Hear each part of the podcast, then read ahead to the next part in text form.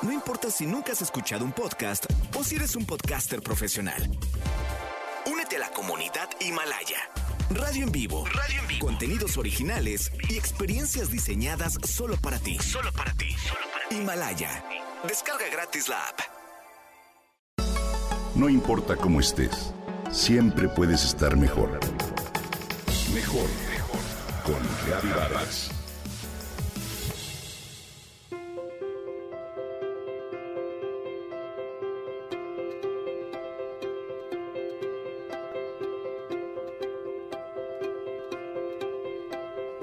Hace poco vimos a dos perros colaborar en el rescate de las personas que quedaron tristemente atrapadas en los vagones del metro, en la vía elevada entre las estaciones de Olivo y Tezonco de la línea 12 del metro. Sus nombres son Evil y Echo, hermanos de raza belga malinois y pertenecen a la Secretaría de Marina. Junto con el equipo de búsqueda y rescate urbano lograron rescatar 20 cuerpos de una trave de la estructura del metro. Hoy quiero compartir contigo algunos datos sobre los perros rescatistas y su especial entrenamiento que comienza desde que son cachorros. Su misión? Salvar vidas durante un desastre natural. Para ello, se capacitan entre uno y dos años alrededor de unas cuatro horas diarias. Reciben órdenes en alemán, ya que esta lengua se considera un idioma universal canino.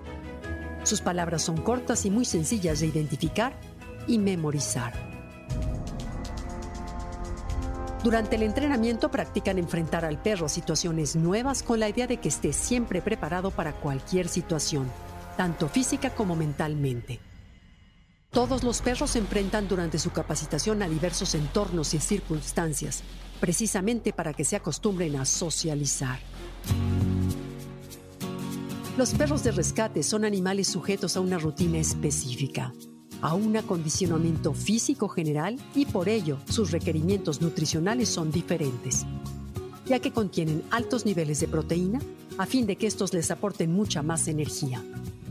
Su principal herramienta de trabajo es su olfato, por supuesto, y por eso son entrenados para identificar olores muy específicos entre los escombros o situaciones en las que una persona puede encontrarse atrapada.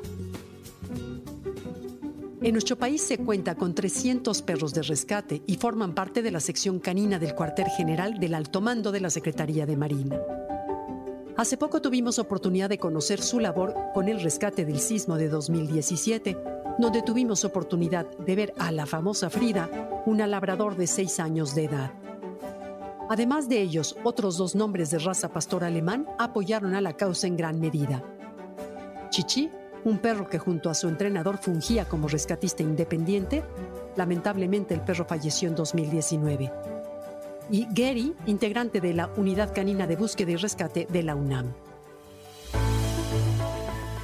Después de siete años de entrenamiento y trabajo, los perros se jubilan y pueden ser adoptados por el mismo personal de la Marina de México o por cualquier interesado con los recursos para cuidar de ellos.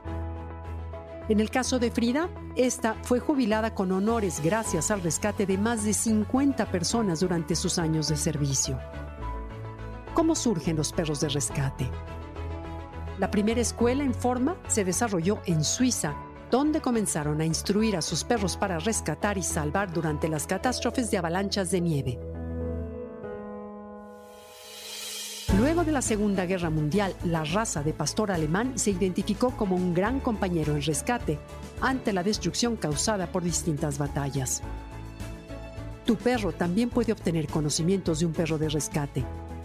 Solo necesitas buscar una escuela especializada en este tipo de entrenamiento y aunque no se ponga al servicio público, esto quizá podría agudizar sus capacidades innatas de proteger en caso de algún incidente en casa.